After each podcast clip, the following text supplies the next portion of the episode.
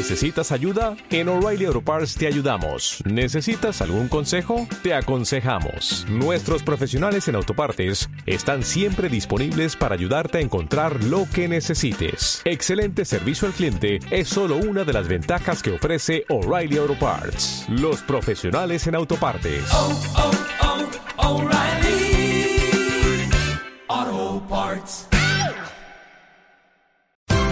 Esto es una producción de Mindalia Televisión y Mindalia Radio, audiovisuales sin ánimo de lucro de mindalia.com, para aportar conocimiento y crear conciencia. Mindalia.com, la primera red social de ayuda altruista a través del pensamiento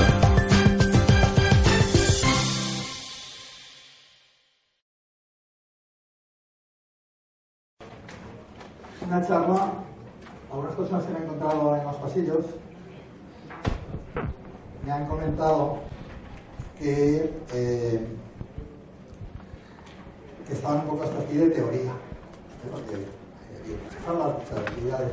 Entonces, dado que de alguna manera eh, un poco mi papel en, este proceso, en este tema de todo lo que tiene que ver con la salud, con el medio ambiente, eh, son muchos años. Ahora viniendo para acá, en el stand de, de libros de ocasión, me he encontrado un clásico, Volver a la Tierra, que nos abrió los ojos a muchísima gente desde el año 78. Tenía entonces 20 años. Llevaba dos o tres años ya de alimentación vegetariana y de búsqueda de alternativas a la agricultura ecológica. Estamos hablando de ¿cuántos años? No me acuerdo. ¿Treinta y tantos? 26 años. 36 años. Hace 36 años estaba en la movida que algunos estáis ahora. Y durante todo ese proceso pues, ha sido búsqueda, experimentación, investigación, conocer muchas experiencias en todo lo que gira en torno a la salud, al medio ambiente, a alternativas para una vida más saludable.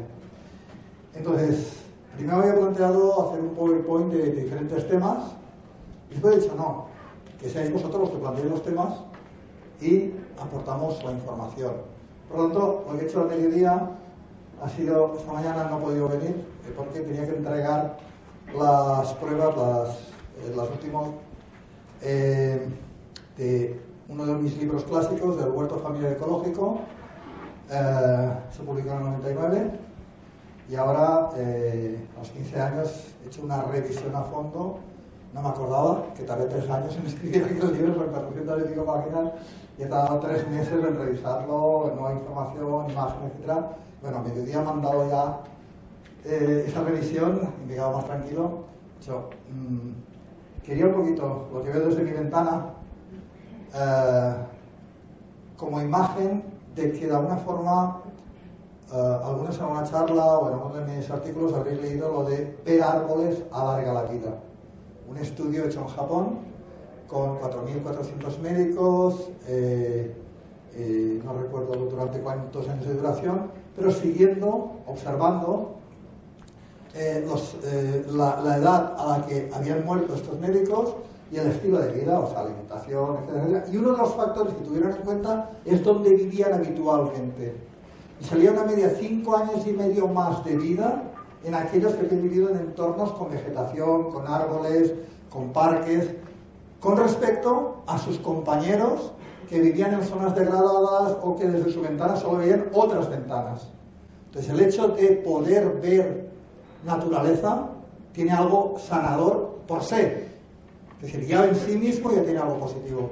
Y de hecho en Estados Unidos han hecho un par de investigaciones en hospitales y han, han visto que las personas que tienen la suerte de que les toque una habitación con vistas a parques, a vegetación, etc., se recuperan antes, les dan el alta antes, incluso de los postoperatorios, o sea, tiene un efecto beneficioso para la recuperación de la salud. Y es tan importante ese contacto con la naturaleza que incluso ha habido eh, pruebas de, obviamente no todos los hospitales pueden ver hacia vegetación, y han hecho pruebas de poner pósters. Un poquito este póster los pacientes que tenían pósters de vegetación y naturaleza les daban el alta antes, tenían una recuperación más rápida en el posteoperatorio, etc. Con respecto a los que les pusieron postes, los típicos de New York, las Torres Gemelas, cuando estaban. Eh, de alguna forma, una parte de nosotros está conectada con la naturaleza, con, con la vida. Entonces, a partir de ahí, quería plantearos que hicierais preguntas de los temas que os puedan interesar y la información que os pueda aportar en ese contexto. Salud, hábitat y hábitat en el contexto global. Hábitat, hay una parte que es vivienda y una parte que es lo que estudiamos los biólogos, el hábitat de los animales, pero nosotros como animales, el hábitat humano, el entorno en el cual vivimos. Y la última frase, la última palabra de la charla era conciencia. De alguna forma, eh, la conciencia juega un papel importantísimo en tanto que observadores e interactores, o sea, interactuamos con ese medio que nos rodea, tomamos decisiones y de alguna manera, eh, algunos conoceréis el libro mm, La biología de la creencia. No sé si alguien ha leído el libro La biología de la creencia. Yo os lo recomiendo. Es un biólogo que se cuenta que la actitud de las personas, bueno, de hecho, si ver árboles alarga la vida, hay un estudio del año 2003 que se acaba de repetir ahora y se ha vuelto a publicar uno similar, que es el seguimiento de unas 10.000 personas en Europa, lo mismo estilo de vida, alimentación, etcétera, etcétera, y actitud ante la vida. Y ha vuelto a salir lo mismo.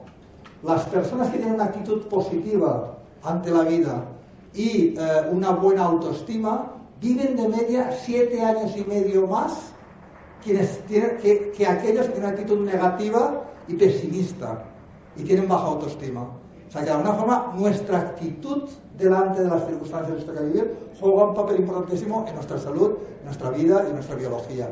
Y eso es un poquito lo que plantea la biología de la creencia. Yo creo que falta todavía un trabajo profundo sobre algo que se podría llamar la biología de la intención. Nuestra intención determina nuestra vida y marca las pautas de lo que viviremos.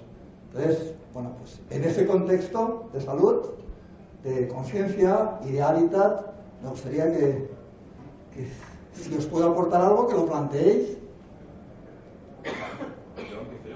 Bueno, yo, entiendo la salud como un trabajo integral que hay que hacer, ya no solo en alimentación, estilos de vida, hábitat, eh, vida interior y todo eso.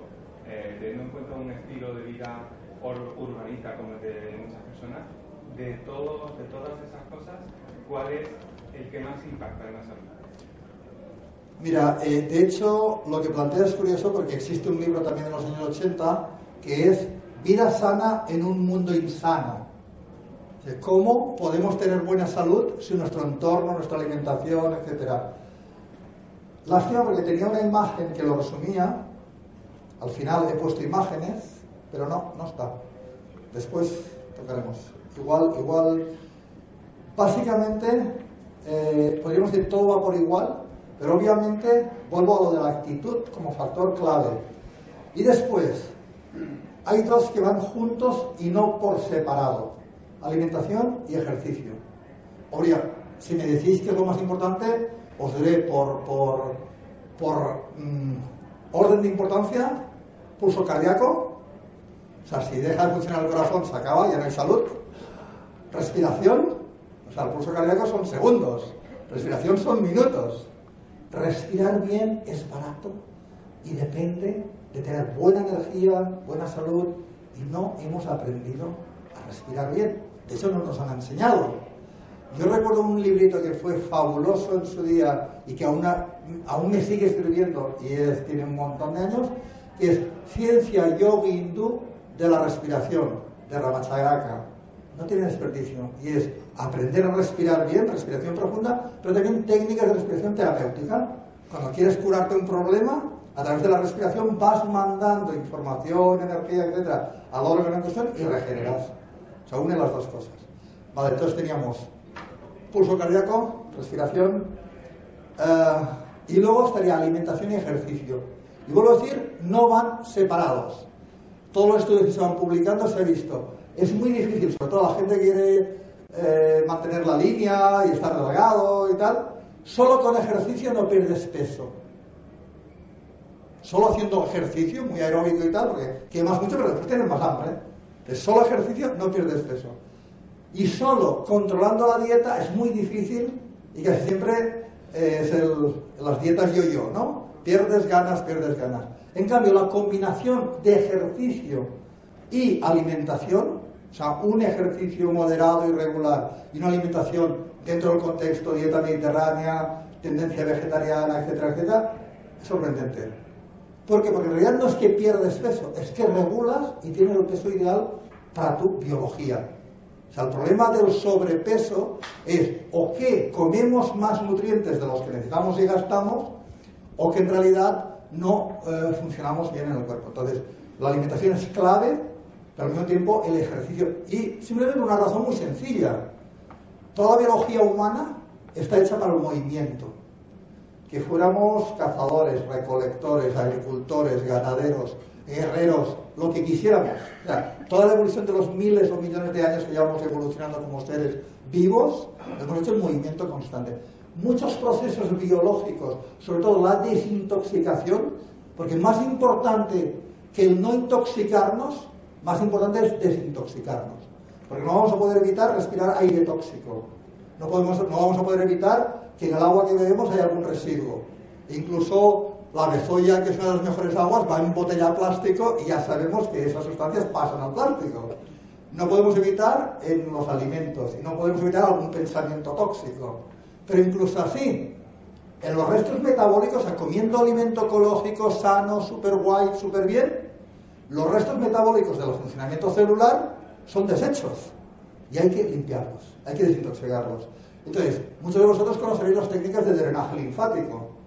La linfa que es la gran ignorada de la biología, se nos habla mucho de venas, arterias, del funcionamiento del corazón, del, estómago, de la digestión, etc. Pero la linfa es la clave, la linfa es el alcantarillado, todos los restos metabólicos de las combustiones que hacemos en el funcionamiento y lo último que se ha, eh, eh, una de las últimas investigaciones que me ha hecho con mucho es que por fin han encontrado el mecanismo y han observado cómo por la noche, mientras dormimos, limpiamos el cerebro de toxinas. O sea, los restos metabólicos, las toxinas que se acumulan el cerebro, hacemos, pasan los barrenderos, barren y meten, ¿dónde? ¿A las venas? ¿A las arterias? No. A la linfa. Y a través del drenaje linfático, que es como el drenaje de nuestras alcantarillas, se va limpiando. ¿Qué ocurre con la linfa? Que se parece mucho a las mangueras, con el sistema linfático, se parece mucho a las mangueras o a las alcantarillas, cuando hay muchos restos gasosos y, tal, se va quedando pegado. Y entonces, tú cuando tienes una manguera, pues que nos digamos al huerto, y se por dentro se te llena de, cal, coges la manguera, le das cuatro golpes y desprendes y la limpias. Al mover el cuerpo, al mover las articulaciones, al mover, estamos haciendo drenaje linfático. Pero si estamos quietos, estáticos, hay un estancamiento de muchas sustancias y una autointoxicación. Por lo tanto, alimentación y ejercicio, que es una manera de hacer ese drenaje y a través del sudor sacamos toxinas, etc., es una manera de mantener un buen equilibrio. Entonces, buenos pensamientos, una actitud mental positiva, una buena alimentación y ejercicio, en principio, necesitaríamos muy poco más, desde mi punto de vista y desde mi experiencia. Son cosas baratas y al alcance de todo el mundo. Es que en realidad y luego de la alimentación, si queréis, hablamos si, si, a alguien le interesa el tema. ¿Alguna otra cuestión? Bueno, no he comentado también desde mi experiencia, y ahí tienen las imágenes, si queréis luego las paso, el tema del lugar del descanso, del buen sitio.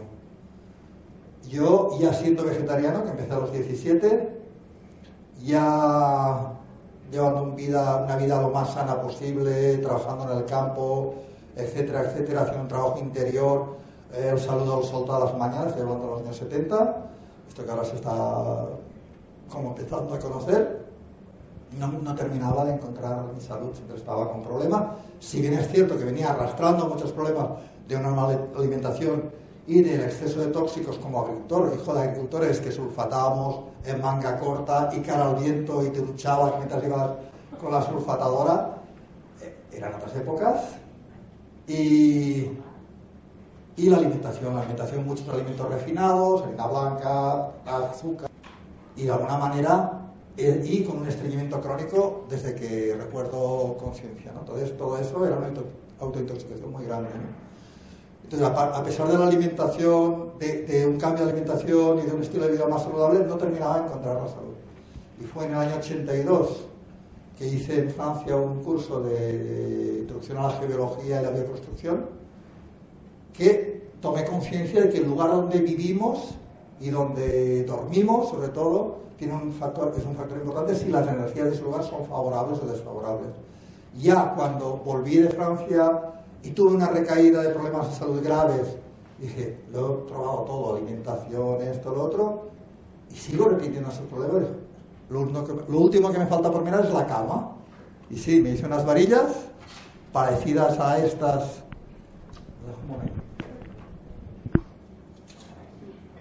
Algo tan sencillo. Unas simples varillas de L que podrían ser perfectamente eh, sin mango de madera. ¿Vale? Y las cogemos una en cada mano, nos relajamos. Y lo único que vamos a hacer es observar las reacciones de nuestro cuerpo. Hay mucha mística eh, y paraciencia detrás de la radiestesia. Radiestesia es sensibilidad a radiaciones y todos somos sensibles a radiaciones. ¿Alguno de vosotros no nota el calor o el frío? ¿Hay alguien que no note calor frío? Si todos notáis el calor, todos sois sensibles a las radiaciones, ¿verdad? El calor es radiación infrarroja, ondas electromagnéticas, cuando impactan con los sensores, excitan las moléculas y las células y sube nuestra temperatura. Y cuando no hay suficiente radiación infrarroja, esas ondas electromagnéticas, el cuerpo se enfría, porque cede la radiación hacia, hacia el espacio. Entonces, todos somos sensibles a radiación, o sea, todos somos radiestésicos, por decirlo así. Vale, como el cuerpo está interactuando con el medio y respondiendo a los estímulos del medio, cuando yo cojo unas varillas y me relajo, ellas están paralelas. Entonces voy caminando. ¿vale? Voy caminando y si el lugar donde estoy es favorable, lo normal es que el cuerpo esté relajado y las varillas estén paralelas. Si en algún momento empiezo a caminar y a andar por un lugar cuyo campo magnético, radiación de la Tierra, eh, radioactividad, etc., a mi cuerpo le resulta desfavorable, le resulta agresivo, el mecanismo espontáneo es tensar, ponerse eh, en alerta. Por lo tanto, al tensar la musculatura, inconscientemente las varillas tenderán a cerrarse. De este lugar, si yo estoy mucho rato, voy a estar en tensión, me voy a ir cansando. Si estoy media horita, no pasa nada. Cuando he tenido que dar una charla en un sitio como ese, acabo fónico y punto. El problema es cuando es mi cama y esta es mi habitación, yo paso ocho horas cada noche aquí, en vez de estar aquí. Me levanto hecho polvo por la mañana, eh, me duele todo y poco a poco voy perdiendo salud. Y algo tan sencillo como mover la cama de ahí a aquí es suficiente muchas veces para recuperar esa salud perdida. Desde mi punto de vista es el conjunto, pero la energía del lugar juega un papel importantísimo porque incluso con buena alimentación, haciendo ejercicio, recuerdo una pareja de cuarenta y tantos años que me llamaron para que les mirara la casa, no porque tuvieran problemas de salud, porque en realidad cuidaban la alimentación, hacían mucho ejercicio, todas las mañanas se levantaban temprano y hacían una media de 10 kilómetros de marcha cada mañana, todos los días, con cuarenta y tantos años. Pero llevaban un tiempo que solo aguantaban 4 kilómetros. A los 4 kilómetros estaban agotadísimos, tenían que volver. Claro, primero pensaban que era la edad, 45 años, te haces viejo, piensan algunos. Y ahora tengo 55 y os puedo decir que estoy mucho mejor que cuando tenía 20. A todos los niveles, física, mental, a todos los niveles, agilidad, todo. ¿Vale? Pero bueno, ellos pensaban que era la edad. Pero empezaron a sospechar que no era la edad cuando se encontraron con que los fines de semana que iban a la casa que tenían en la montaña, se levantaban el sábado por la mañana, el primer pasado el viernes por la noche, dormido en aquella casa, hacían 10 kilómetros y seguían descansados. El domingo por la mañana hacían 10 kilómetros y seguían descansados. El lunes por la mañana, cuando ya habían dormido una noche en Barcelona, a los 4 kilómetros no aguantaban. Le sospecharon que la casa tenía algo que ver. Fuimos a mirar y lo que descubrimos, lo primero, en la habitación, al abrir, aquí tiene un balconcito, lo primero veo unos cables parecidos a esos que veis ahí colgando, Pero estos no generan campo electromagnético. Porque, perdón, estos no generan campo electromagnético porque eh, cuando están trenzadas, los cables, los campos magnéticos se anulan mutuamente. Los cables van paralelos, las ondas que genera cada cable chocan con las otras y generan mucho campo electromagnético. Entonces el aparatito este nos decía que había un campo electromagnético brutal en toda la habitación. Y luego, con las varillas, toda la cama, las varillas cruzadas. Tan sencillo como irse a dormir a la habitación más alejada de los cables, donde ya no había campo electromagnético, y en una cama, a los dos días volvían a hacer los 10 kilómetros y estar sin agotamiento. Por lo tanto, el lugar donde descansamos juega un papel importante nuestro equilibrio, nuestra salud y nuestra vitalidad. ¿Más temas? Yo lo estoy experimentando ahora y de verdad es que es, bueno, apasionante, ¿no? ¿Qué es lo que estás experimentando? Pues esos cambios, en positivo o negativo, ¿no? Me estoy haciendo una casa y de momento no tengo ventanas y a la tercera planta pues será todo lo que es pared será ventana porque la puerta que será de cristal y todo prácticamente pues es como si estuviera viviendo fuera. En plena naturaleza. Claro, sí, porque no hay, no hay pared, solo hay pues ni dos palmos de, de pared, ¿vale? Pero bueno, me apetece pues quedarme allí porque así me cunde más el trabajo, no tengo que ir y venir y tal, digo, me quedo, lo probaré. Y no tengo frío.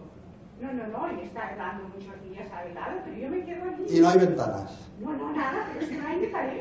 Estoy, y, y después ya está una terraza, es como si estuviera, estuviera afuera pues estoy durmiendo. Es una cosa, yo no sé si, es que no tengo palabras para explicarlo, ¿eh? ha cambiado mi persona, mi energía, mi sentimiento. Yo cuando abro los ojos sonrío, es que se, me cae la sonrisa de bienestar. Y además es una cosa que no sé qué tiene que ver, sí que alguna vez, pues, no sé cómo se llama esto, mi cuerpo va solo, mm, los animales lo suelen hacer. Es que mm, eso que te, estiras el cuerpo. Bueno, si, alguien tiene gatos, lo ha visto claramente, cómo puede estar la mar de tranquilos, pero de repente tienen que moverse y hacer ejercicio, estirarse y tal.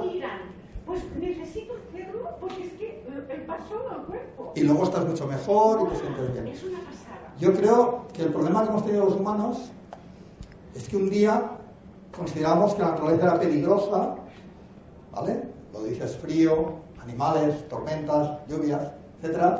Y empezamos a crear hábitats, cobijos, para refugiarnos de las agresiones del medio.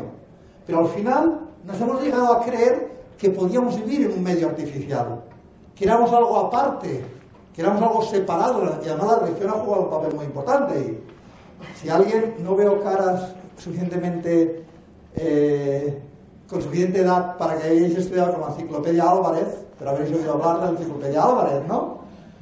Era un tocho así, donde era el único libro que teníamos chavales en clase, y allí estaba todo, había matemáticas, historia, lengua, todo. Había unas descripciones fabulosas, entonces la vida era mucho más sencilla. Cosas como, el cuerpo humano se compone de cabeza, tronco y extremidades. ¿Ya está? ¿No hace falta saber más? Era fácil. Pero había una que a mí siempre me chocó. Era, en la naturaleza hay cuatro reinos. ¿Cuáles? Minerales, vegetales, animales y... ¿Cuál era el cuarto? Humanos.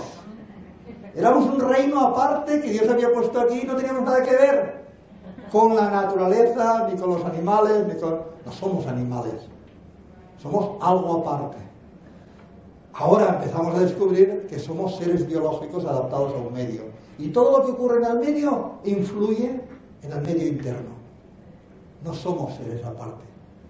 Y ahora estamos redescubriendo que esa realidad que hemos creado artificial, que iba muy bien para protegerse de la naturaleza, nos está haciendo pagar un precio muy caro en pérdida de salud, de equilibrio, de bienestar, sobre todo porque nos desenraiza, nos desconecta de la realidad. Entonces crea una tristeza interior, que es lo que tú dices, esa sensación de, felicidad que da la plena naturaleza. O sea, muchas de las depresiones es porque nos hemos desconectado, desenraizado de las raíces de la naturaleza. Y porque vamos, y porque vamos con zapatos aislantes, que es otra de las cuestiones claves para una buena salud, y, y llevo 20 años diciéndolo y casi nadie me hace caso, no somos conscientes de la importancia de ir descalzos o con suelas conductoras eléctricas. Toda la evolución humana hemos tenido contacto directo con el suelo y hay un intercambio eléctrico constante entre la electricidad corporal y la de la. Vientos ionizados o tal, la descarga en la tierra y autorregulas. Pero por confort, comodidad, frío, nos hemos acostumbrado a poner goma y plástico entre nosotros y la tierra. Esto nos agota, pero agota. Y esto nos va llevando a, tener una energía baja y a terminar el día hechos polvo. Y lo compensamos comiendo comida energética, comida dulce o dándonos placeres, cuando en realidad lo que necesitamos es fluir más y dejar que circule la energía. Y ahí, pues, va, ya me pongo con las imágenes, formamos parte de un contexto global muy amplio. Estamos en el cosmos.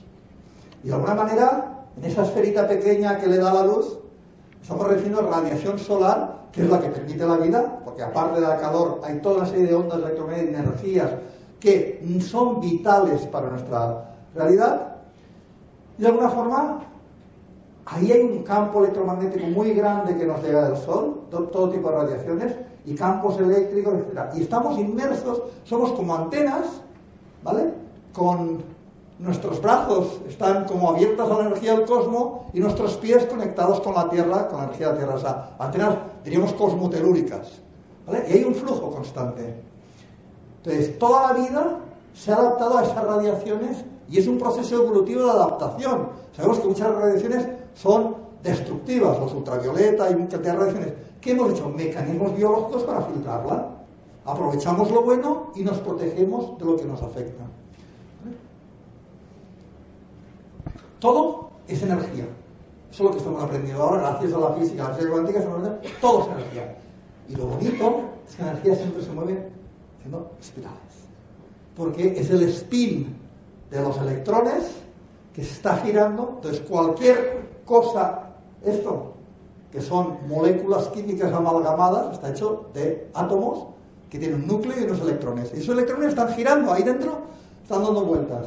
Entonces, siempre que se vuelve gas o que se mueve la energía, veréis que lo hace el humo, el humo, eso es humo del tabaco, lo que tenéis a la derecha. Pero aquello es una galaxia siempre veréis que el movimiento es en espiral, porque todos los átomos que se van uniendo uno con otro hacen un juego de movimiento que no saben ir rectos. ¿Vale? Pero es que en la naturaleza vemos que se repite el mismo patrón. ¿Por qué? Porque a la planta le es más fácil moverse con el flujo electromagnético normal que crear una realidad aparte. Esta sería la imagen. O sea, vemos una gota de agua, pero esa gota de agua está hecha de átomos. Y esos átomos en realidad son una estructura con un núcleo que hasta hace poco se pensaba que era una cosa dura, pero ahí dentro eso está, es una galaxia en miniatura, ahí hay energía moviéndose y alrededor de esa galaxia están orbitando los electrones. Y hay una imagen que a mí me costó mucho entender, que es esta la del toroide, el spin. En realidad, los electrones se moverían siguiendo el spin electromagnético, las ondas electromagnéticas, ¿vale? A partir del núcleo hay un movimiento y es como imaginar un muelle que lo abrimos y lo cerramos. O sea, en realidad es una espira sin fin. Pues lo mismo. Hay un campo electromagnético, no son líneas separadas, sino que es una especie de espiral que gira en torno a sí mismo. Y cuando todas esas ondas electromagnéticas que mueven los átomos o que están en un tal, por ejemplo, las desdoblamos, tenemos esto, las partículas generando radiación y energía, o tenemos la luz. Los colores, los colores que ahora estamos viendo son ondas electromagnéticas de longitudes de onda diferentes. Y esa diferencia de longitud, o sea, estamos viendo energía. Eso que llamamos luz, eso que llamamos color, son energía, radiaciones electromagnéticas. Y el espectro electromagnético es amplísimo, amplísimo, desde el campo magnético de la Tierra hasta las radiaciones cósmicas, pasando por la radioactividad, pues tenemos las ondas de radio o los 50 hercios, lo que ahora antes medía de, del campo eléctrico o electromagnético de... Esto es la bobina, y si la acerco donde haya otra bobina, captará las ondas electromagnéticas. Y estos son 50 ciclos. Lo tenemos por aquí, 50 hercios. Luego tenemos las ondas de radio, las de televisión, luego tenemos las microondas de la telefonía móvil o del horno a microondas, luego los infrarrojos, tamaño de las ondas, estas tienen miles de kilómetros, el tamaño de la onda, no somos resonantes apenas. Estas pueden tener, las de radio, el tamaño de un campo de fútbol, de 100 a metros a un kilómetro. Pero cuando entramos en las microondas, estamos por debajo del metro. Significa que hay parte de nuestro cuerpo que tiene el mismo tamaño que esas ondas, por lo tanto son resonantes, quiere decir, absorben esa energía porque entran en resonancia. ¿Conocéis lo de resonancia de los instrumentos de música? Dos violines, una de las cuerdas se ajusta, se afina idéntica a la otra, en los dos violines, que sean iguales. Uno se coloca en aquel rincón y el otro en este rincón.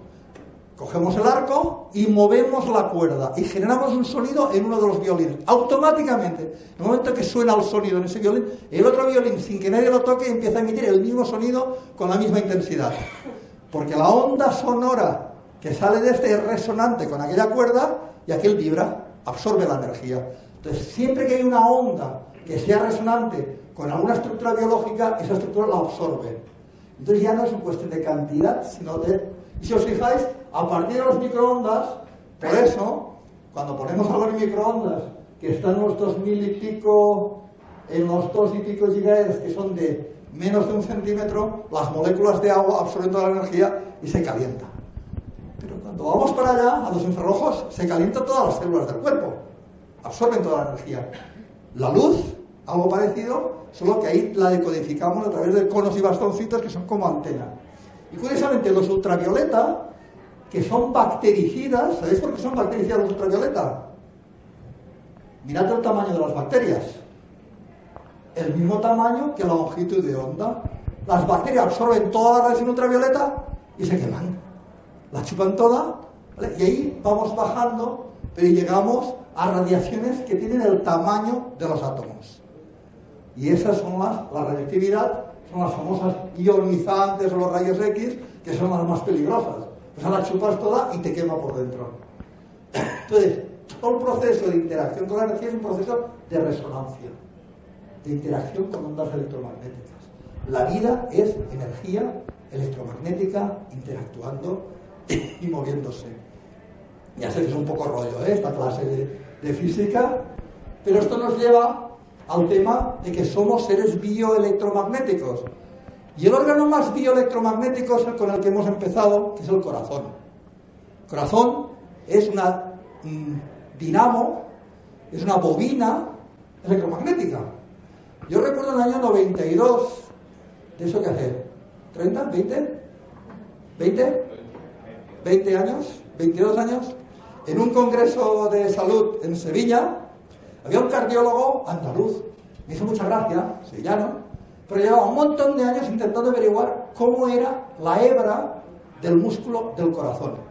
Se había dedicado a hervir corazones de buey y a deshebrarlos. En vez de cortar, deshebrar. Y se encontró que era como el capullo de seda. Era una sola fibra que da vueltas y vueltas y vueltas. Pero una sola. Es como una dinamo. Es como una bobina. ¿Vale? Vueltas y vueltas y vueltas. Entonces, cuando esas vueltas de ese cable electromagnético reciben una descarga desde dos puntos determinados, hacen una contracción. En la aurícula, en la otra. Entonces, es una bobina electromagnética que recibe un impulso eléctrico y se contrae. Y emite una onda electromagnética. Y ahora ya hay equipos que la actividad cardíaca sin ponerte electrodos. Son como este cacharrito y a metro y medio hacen la lectura de tu actividad cardíaca porque leen el campo electromagnético que emite tu corazón cada vez que pulsa. Por lo tanto, nuestro corazón está pulsando electromagnéticamente y está emitiendo esas ondas al entorno.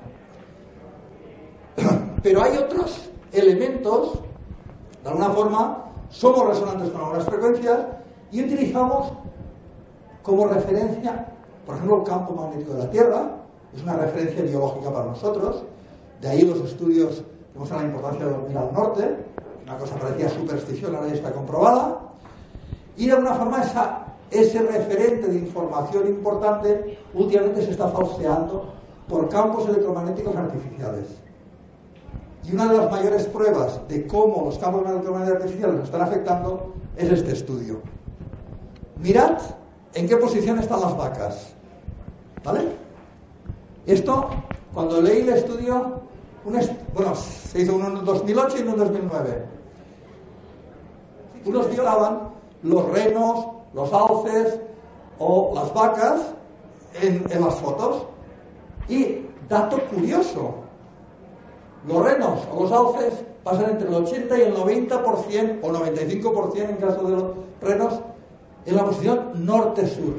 En la foto Google Maps es facilísimo. Una foto Google Maps, norte arriba, sur abajo, este a la derecha y oeste a la izquierda.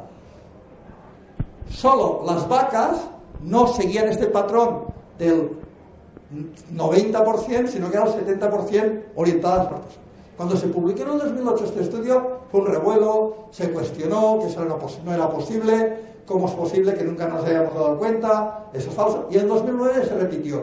Pero ya no solo con las fotos, sino trabajo de campo. Y descubrieron la razón de por qué las vacas pierden el norte. Y era, en las fotos de Google Maps, las líneas de tensión en las torres no aparecen porque se borran para que los terroristas no sepan dónde poner la bomba y tumbarla, que la busquen. Pero cuando haces trabajo campo las ves.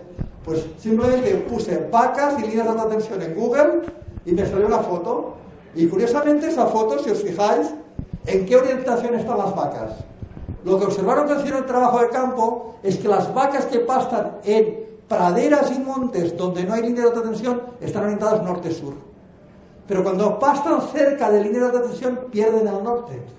El campo electromagnético artificial altera sus biosensores que le orientarían con norte-sur exacto. Y cuando se acercan mucho a las líneas, terminan orientadas en el mismo sentido que las líneas. El referente, y si miráis la imagen anterior, decía frecuencias resonantes, patrones referenciales. Las pulsaciones electromagnéticas ofrecen al cuerpo patrones de referencia, que es la información que utilizamos para muchos procesos biológicos. Y cuando tenemos aparatos electrónicos, líneas de alta tensión, transformadores o el móvil, se alteran los patrones de referencia. Y nos pasa un poquito lo que les pasa a las vacas. Perdemos el norte. Algunos lo perdieron hace tiempo, y no me refiero a los humanos, sino el último estudio de hace un par de meses que me ha hecho mucha gracia, no sé si alguien lo ha leído, lo de los perros y el norte, ¿alguien lo ha leído? Sí, lo de ¿Dónde cagan los perros? ¿Dónde cagan los perros? Pues unos biólogos de una mesa creo que alemana han pasado dos años, fíjate, dices, ¿en qué se gastan el dinero? Dos años observando 70 perros en el momento de cagar. 7, 8 mil observaciones de las cagadas de perro. El noventa y tanto por ciento de las veces, cuando van a cagar, no atados, ¿eh? perros sueltos, van dando vueltas, vueltas, vueltas, y cuando están orientados exactamente norte-sur, con la cabeza hacia el norte, allí hacen sus necesidades.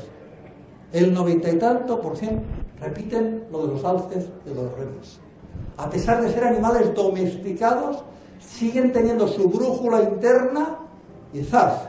Claro, nosotros somos tan torpes que necesitamos esto, necesitamos un cacharrito para decir, a ver dónde está el norte, pues yo me imaginaba que estaba allá, pero lo tengo en mi espalda.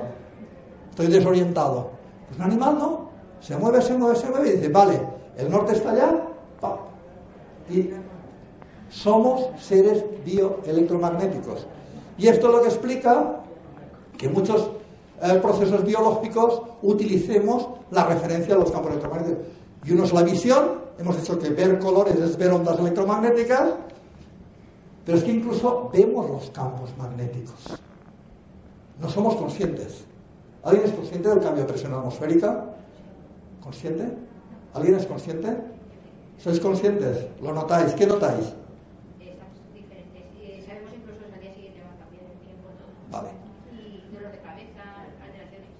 El cuerpo se altera porque hay un cambio de presión atmosférica. ¿Os pasa a todos? Hay personas que tienen los sensores a determinados factores ambientales despiertos y hay quien los tenemos dormidos. Bueno, pues este es uno muy curioso, que es lo de los criptocromos. ¿Alguien ha oído hablar de los criptocromos? Suena raro, ¿verdad? Cripto escondido, cromo color. Color escondido. En el 2008, unos biólogos descubrieron que en la retina humana, ¿vale? Detrás de los conos bastoncitos hay una capa de criptocromos, que son unas proteínas en forma de espirales y no sabían para qué sirven. Pero alguien recordó que alguien habían descubierto esos criptocromos en las hojas de las plantas.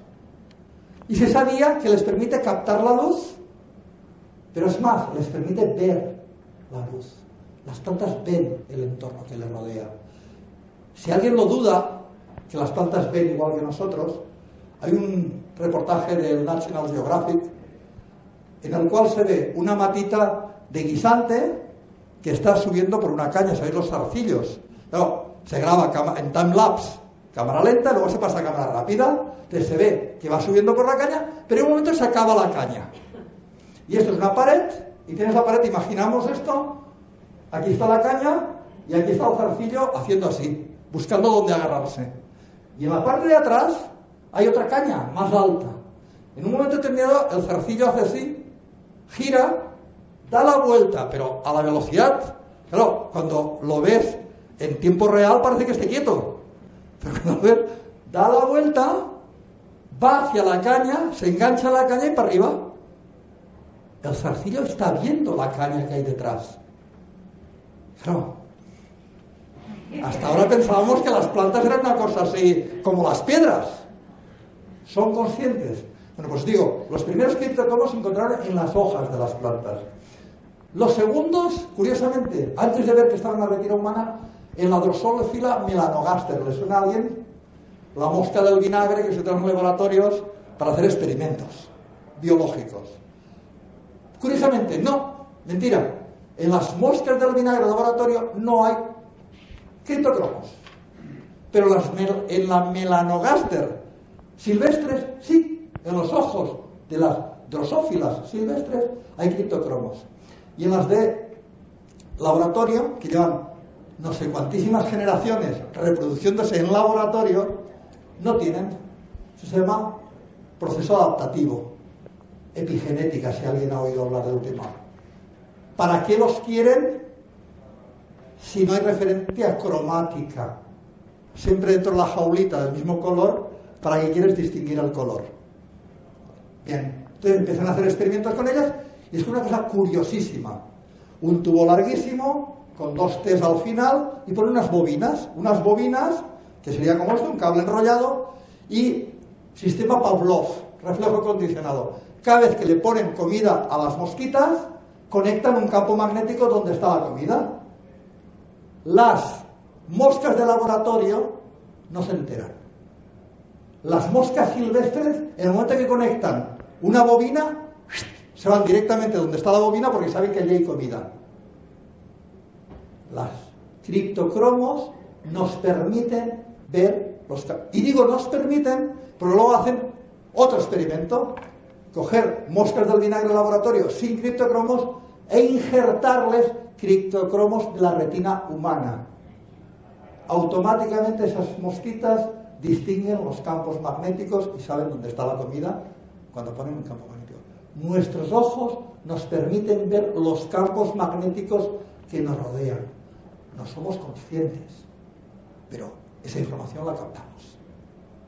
A algunas personas se les despierta y dices, me fastidia porque me duele la cabeza cuando hay cambio de tiempo. Que sepamos que funcionamos por procesos bioelectromagnéticos.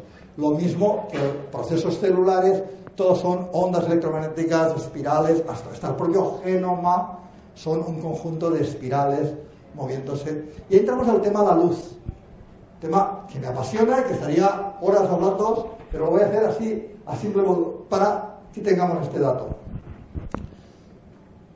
Los criptocromos nos ayudan a una cosa muy interesante, a reconocer el color de la luz a lo largo del día. Y el color de la luz de la largo del día no es siempre blanca. ¿Sabéis que si, ponemos un prisma, la luz se hace el arco iris? Pero el arco iris no es igual durante todo el día. Por la mañana, la luz de la mañana es azulada. Los que os dedicáis a la fotografía lo sabréis.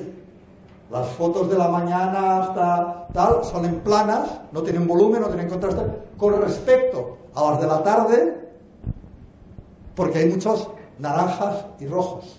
Tienen más. Aquí le tienes que poner un filtro amarillo para que la foto tenga volumen. Bien, el sol, la radiación del sol al mediodía dominan los colores verdes por la tarde, o sea, después de, a partir de las las 3, el amarillo y al atardecer dominan los rojos. Y esto es lo que le permite a la planta saber en cada momento, no necesita el reloj, ¿eh? Ni electrónico, ni manual, ni de cuerda. La planta sabe en cada momento la hora del día por la dominante cromática, por el color de la luz. Sabe si es mañana, si es mediodía. ¿Y por qué las plantas son verdes? ¿Por qué son verdes las plantas? Me diréis, por la clorofila. ¿Y por qué la clorofila es verde y no de otro color? Por el magnesio. ¿Y por qué ha elegido el magnesio y el color verde? Porque el sol más cañero y el que más quema es el del mediodía. Como la luz es verdosa, si yo me tiño de verde, la reflejo. Si hiciera blanco, la reflejo toda, tanto no puedo absorber energía. Si me tiño de verde, sigo absorbiendo toda la energía, pero esa, que es la más intensa, no. Entonces la planta puede absorber más o menos la misma cantidad de energía a lo largo del día porque su color le permite adaptarse. Coger más por la mañana, coger más por la tarde, frenar el exceso de mediodía y así se autorregula.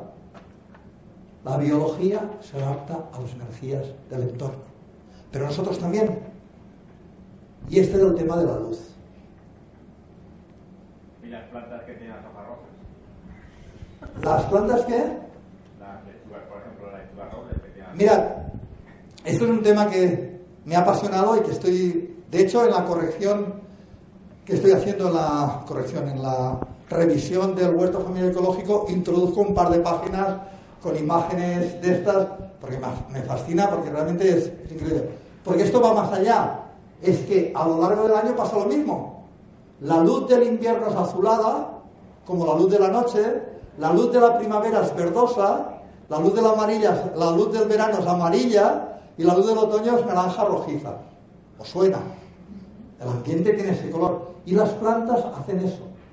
Las plantas que crecen bien y soportan bien el frío, su verde va hacia el rojo o hacia el azul. El rojo son las de otoño. Naranja rojo son los caquis, las naranjas, las que maduran en otoño, que es la luz rojiza, pero las que después de, por ejemplo, los puerros o los brócolis, que soportan muy bien el frío, son azuladas. Y la hierba que sale en primavera es verde primavera, verde luminoso, es el verde de la luz del sol en esa época. Y las plantas se agostan, amarillean, ¿vale? Las espigas maduran y toman el color dorado del amarillo y las frutas que amarillean en verano. El exceso de lo que tienen es lo que reflejan. Pero hay un dato muy interesante al mismo tiempo. El color de la planta en sí es radiación acumulada. El color de la planta es el exceso de esas frecuencias. Por lo tanto, comer alimentos de colores variados es tomar todas las ondas electromagnéticas, todas las vitaminas, de las vitaminas solares. Y comer solo alimentos monocromáticos, solo blancos, harina blanca, pan blanco, azúcar blanco, leche blanca y qué más. Ponemos blanco en la, había la, y la, sal. Y de alguna forma en los colores también hay distintas frecuencias. Y los que no podéis tomar el sol diariamente, que deberíamos tomar, no he hablado de la importancia, he dicho la alimentación y tal, el sol, todos los días tenemos que hacer fotosíntesis, Todos los días, 20 a 30 minutos tenemos que exponernos al sol. Si no tenemos carencias vitamínicas, tenemos carencias energéticas. Bueno, pues si no puedo tomar el sol porque trabajo encerrado en un espacio, tomo frutas y verduras de todos los colores. Te estoy absorbiendo las ondas electromagnéticas que ha almacenado la planta en sus células. Ya está. Y es como tomar el sol. Pero si no tomo el sol y como alimentos refinados y pizza y cosas de esas, pues estoy desvitalizado. Y luego la luz. Esta luz que nos ilumina también tiene color. Este es el espectro de la bombilla clásica. ¿Veis que emite mucho rojo? Los que nos dedicamos la los que hacemos fotografía, cuando un ambiente está como sale todo amarillo rojizo, hay que ponerle un filtro azulado, que son las típicas bombillas de estudio. Hacían el, el, espectro completo. Pero es que es la luz de un fluorescente convencional. Uno de los de 60 de IRC, IRC es índice de reproducción cromática, que es el primer numerito con los tubos fluorescentes de un primer numerito. Si pone 6, es que solo reproduce el 60% del espectro solar. Si pone 7, 70, 8, 80. Y si pone 9, si reproduce más del 90% del espectro solar. Pero los más baratos son los de 60 y son los que se colan en todas partes. Entonces, tenemos una carencia de luz, una especie de carencia vitamínica, porque la luz con la que nos iluminamos es pobre. Le faltan vitaminas le falta radiación. Sí que hay en el mercado lámparas de espectro completo, esto es un fluorescente de espectro completo, que sí que tiene un pico de azul, uno de verde y uno de, amarillo, o de rojo, verde y rojo, o naranja, ¿vale? Porque tú con esos tres picos, la impresión es que es luz blanca, pero falta todo el resto. ¿Y qué ocurre cuando falta el resto de frecuencias? El cerebro tiene que fabricarlas, por eso nos agota y nos cansa. Fijaros en ese experimento. ¿Habéis mirado una vez una bombilla así? Pam, miras un momentito, cierra los ojos, ¿qué ves? Un punto de color. ¿Y de qué color lo ves? A veces rojo, a veces verde, a veces azul, a veces anaranjado. Siempre es el complementario. Si la luz es roja, verás azul verdoso. Si la luz es verdosa, verás rojizo el cerebro fabrica el complementario para tener luz blanca. Y si ves blanco, ok, están todas. Entonces, cuando no tenemos todo el espectro, el cerebro tiene que fabricar los complementarios y eso agota. Cuando tenemos luz natural, luz del sol, no solo sabemos la hora del, día que es, sino que además no tenemos un sobreesfuerzo mental para absorber, para generar radiaciones que no absorbemos. No sé si me estoy enrollando mucho. Luego cambia las frecuencias y la luz cambia con las manchas solares, estos los ciclos de 11 años, que habéis oído hablar de las manchas solares, etc. Pero ahí entramos en otro tema. Muchos procesos biológicos funcionan porque nuestro sensor central nos informa. Y cuando se altera el ambiente, nos informa que está alterado. ¿Cuál es nuestro sensor central que nos informa de todo lo que pasa afuera? y todo lo que tiene que ver con radiaciones y con energías. ¿Cuál es vuestro sensor? Si tenéis la antena parabólica, veréis que tenéis la parábola y tenéis un sensor. ¿Vale? Eh, tenemos la parábola y todas las ondas que rebotan la parábola van a este sensor y mandan la señal al televisor o al ordenador. ¿Sí? ¿Cuál es nuestro sensor a las radiaciones del ambiente? ¿Habéis oído hablar de la glándula pineal? Supongo. ¿Sabéis dónde está ubicada la glándula pineal? Epífisis, epicentro del cerebro. Si el cerebro lo vemos, ¿eh? hacemos así, cortamos, es una parábola, es una antena parabólica. Y la pineal está aquí, donde rebotan todas las ondas. Todas las ondas electromagnéticas que llegan al cráneo por la parte de dentro van y mandan la información al sensor central. Y a partir de ahí se agregan hormonas que si hay mucha luz será cortisol y serotonina, actividad física. Cuando hay mucha luz, la glándula pineal dice, vale, es de día y manda hormonas para la actividad física. Y cuando está oscuro, ¿qué hormona fabrica la glándula pineal y ordena que se fabrique en el cuerpo? melatonina. ¿Habéis oído hablar de la melatonina? Y son ciclos, creo que lo tenía aquí, fijaros en el ciclo de melatonina. Esto es, lo que está en gris es producción de melatonina. A las 12, a las 14, a las 16, 18 horas, muy poca. Y aquí falta una curva, la de la serotonina. A estas horas mucha serotonina. A partir de esta hora, de las 8, empieza a bajar la serotonina. El momento de menos serotonina o cortisol, que es la del estrés y la actividad, son las dos, entre las 2 y las 4 de la madrugada. Luego volvemos a fabricar y van a la inversa. Cuando hay serotonina no hay melatonina y cuando hay melatonina no hay serotonina. Una es actividad y la otra es regeneración, reparación. La melatonina se encarga no solo de que tengamos un sueño plácido y nos despertemos descansados, se encarga de reparar todo el daño que se ha producido durante el día. Y no podemos hacer las dos cosas a la vez.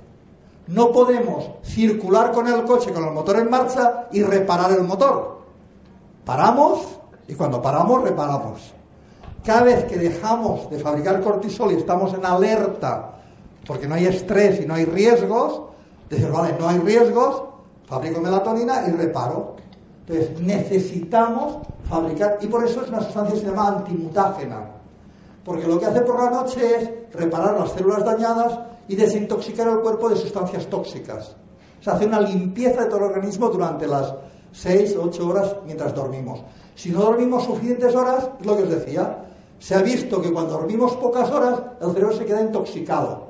Por eso el día siguiente estamos que la cabeza no da, no das palo con, o sea, estás así como, no cuesta, se te caen las cosas de las manos y tal, porque se han quedado muchas toxinas y es como el ordenador cuando está lleno de virus y de, porquería o, lleva no sé cuántas horas trabajando y ya no puede. Tienes que parar, cerrar todos los archivos y pues esto es lo que hace la melatonina, reparar. Pero ¿qué ocurre con la melatonina? Estas dos curvas son cuando hay luz, cuando está oscuro en condiciones normales o cuando hay campos electromagnéticos alrededor, un transformador, el móvil conectado en la cabecera de la cama, un radiodespertador, una lamparita de noche con campo eléctrico, si el cerebro interpreta que hay radiación y energía, no fabrica melatonina. Porque piensa, hay riesgo, tengo que estar atento que puede pasar algo. Porque hay luz o porque hay una radiación que para él la interpreta como que pasa algo. Entonces, no reparamos, no tenemos un sueño reparador, o sea, cuesta dormir. A ver, esto también pasa con el calor, he dicho que el calor era radiación. ¿En verano se duerme igual de bien que en invierno? Cuesta. Porque el calor, que es radiación, el cerebro interpreta que hay algo, que pasa algo, y es como si hubiese luz. Por eso es bueno dormir con ambientes frescos. Y esto es curioso. Muchas de las cosas que os estoy contando ahora las tenéis en los libros de naturismo de los años 20 del siglo pasado, de hace 100 años. Y ellos recomendaban andar descalzo, tomar baños de sol y de aire. Pero recomendaban algo muy curioso. Bueno, para las personas nerviosas le decían, antes de ir a dormir, 5 minutos descalzo sobre el césped, te relaja y no es placentero. Descargas la electricidad de la tensión del día. Pero recomendaban algo muy curioso. Es, abrígate bien, un buen edredón y duerme con la ventana abierta. El aire, por la noche, fresquito. La cabeza fresquita, el cuerpo calentito, pero la cabeza fresquita. No se resfriaban, tenían buena salud. Y ahora el exceso de calor nos impide una buena producción de melatonina y una buena reparación. Por eso se incrementan tumores y enfermedades degenerativas. Pero también hay otro aspecto que nos puede afectar. ¿Qué es lo que cuentan ellos? Son las tormentas magnéticas. es un experimento del año 89 de un libro, de un congreso que fui de bioelectromagnetismo, en el cual nos mostraban cómo el campo magnético de la Tierra va cambiando cada día en función de la actividad solar. Y cuando hay tormentas solares, ¿qué es esto? Son estos días de tormenta solar. Aquí tenemos la producción de melatonina de ratas de laboratorio. El día 13, perdón, el día 8 de marzo del 89, una producción normal mientras duermen. Pero el día 13 de marzo, unos días, cinco días después, solo el 20% de la melatonina. Y no ha cambiado nada más. Misma luz, todo igual. Simplemente que hay alteración del campo magnético terrestre. Cuando hay alteración el campo, el cuerpo dice, ¡eh! Aquí, riesgo, pasa algo. Y estás atento a salir corriendo. Por tanto, no descansas, no reparas, no regeneras. Bueno, pues estar rodeados de campos electromagnéticos artificiales para el cuerpo es igual que estar de pretormenta todo, todo, todo, todos los días. Por eso cuesta tanto descansar, relajarse, reparar. ¿Hacéis preguntas? ¿O lo sigo bombardeando? A propósito de esto, ¿y los que trabajan de noche y hay varios estudios, no sé si los habéis leído, estos dos, últimos, dos tres últimos años han publicado varios estudios de las patologías derivadas de turnos de noche. Una serie de trastornos cardiovasculares, había dos o tres que no, no los recuerdo, ¿eh? Hay dos o tres patologías propias de trabajadores que hacen turno nocturno. Porque aunque duermas de día, nunca se descansa igual, porque hemos visto la primera imagen que os he mostrado de la Tierra. El campo magnético durante el día está comprimido y eso propicia actividad. Y durante la noche el campo magnético está distendido y eso propicia la relajación del campo magnético del cuerpo. Por la noche es más propicio para el descanso, siempre. Nada, sobre algo que es anterior a esto, Sí. sobre las radiaciones, Sí. ¿qué- la radioterapia sobre el cuerpo. Pues con la radioterapia lo que haces es que machacas muchísimas células y teóricamente también las células malas. Pero es la tontería más grande del mundo. Sobre todo, dos minutos. ¿Ya? Ah. ¿Ya? Vale. Mira, eh, el tema de la radioterapia, en los años 80 se publicó un trabajo buenísimo de una radioterapia correcta, que es por resonancia, bioresonancia. Con unos escáneres miraba la frecuencia de resonancia de las células tumorales. Y con un equipo de radio convencional enviaban una onda electromagnética exactamente en la frecuencia resonante de las células tumorales. Solo esas absorben esa energía. Sube la temperatura y se queman. Y a estas células no les pasa nada. Pero es demasiado barato.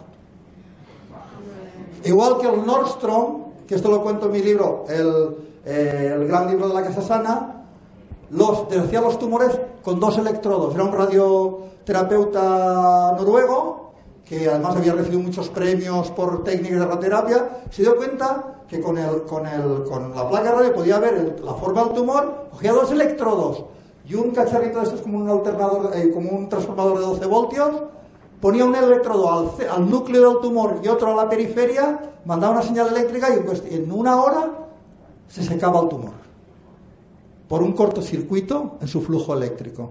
Demasiado barato. Masa simple. Pero bueno, ya que nos han permitido, se me ha quedado todo el tema de alimentación, etcétera. Mañana por la mañana, si a alguien le interesa, estaremos con esa parte de los remedios naturales. Lo bueno, ya para concluir, es, primera, si creamos buenos hábitos, ya sabemos que la genética solo nos influye un 5 o 10%. Eso ya está demostradísimo.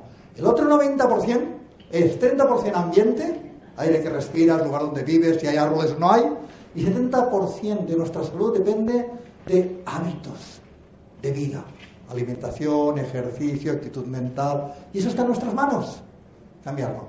Y las plantas, y eso es lo que hablaré mañana o lo que podéis encontrar en el libro Cultiva tus remedios, las plantas están en la clave para una buena salud. ¿Por qué? Porque las plantas, hay comer plantas de cultivo ecológico, pero sobre todo, más importante que que sean de cultivo ecológico, que crezcan cerca de donde tú vives, cerquita. ¿Por qué? Porque son más ecológicas, porque no han hecho kilómetros, pero hay más. Las plantas están recibiendo los mismos agresores que tú. La misma radiación, los mismos cambios de presión atmosférica, los mismos contaminantes químicos, los mismos gérmenes, bacterias, virus, todo. Y si sobreviven, es porque sintetizan sustancias para adaptarse y contrarrestar el efecto negativo de todos esos elementos del exterior. La maravilla es que como compartimos genoma, hormonas y todo con el resto de seres vivos, incluidas las plantas, cuando yo como una planta que ha crecido cerca de donde yo vivo, estoy haciendo como una especie de vacuna, porque estoy tomando sustancias adaptativas que me protegen gérmenes, virus, radiaciones, campos electromagnéticos, eh, contaminantes químicos. Alguien dice, ¿yo cómo voy a hacer un huerto en el Tarrat, ahí en Mis de Valencia, o en medio de Barcelona con toda la contaminación y toda la porquería. ¿Alguien se atreve a comerse una lechuga sin lavar, una hoja de leche sin lavar que ha crecido en un balcón de, del centro de Valencia? ¿Alguien se atreve a comérsela? ¿Por qué no? ¿Por qué no? ¿Sabéis cuántos litros de aire pasan por nuestros pulmones al día? 20.000. Todo lo que se ha depositado en una hoja de la lechuga, te lo has multiplicado por 20 o por 50 simplemente respirando. Y lo que han descubierto los alergólogos es que lo que entra, las sustancias químicas, tóxicas, gérmenes y virus, que entran por vía oral, activan las bacterias del intestino el sistema inmunitario y nos protegen de lo que entra por vía respiratoria. O sea que si te comes el polvo de la lechuga de Valencia, estás activando el sistema inmunitario que te protege de lo que respiras tóxico en Valencia. Es todo al revés de lo que nos lo han contado. Nos han hecho tomar miedo a gérmenes, bacterias y virus, cuando hoy sin el bacterionoma, sin todos los millones de bacterias de nuestro intestino o de nuestra piel, no somos nada hombres muertos o mujeres muertas. O sea, es vital toda la actividad bacteriana, pero es más, lo que más machaca nuestra salud son las sustancias químicas, bactericidas, fungicidas, que destruyen la flora bacteriana interna y externa. Entonces, dejemos de tener miedo y dejemos de limpiar ensuciando. Porque limpiamos nuestra casa, nuestra ropa y nuestro cuerpo con sustancias tóxicas que matan los que nos protegen. A partir de ahí, que disfrutemos de buena salud. Gracias.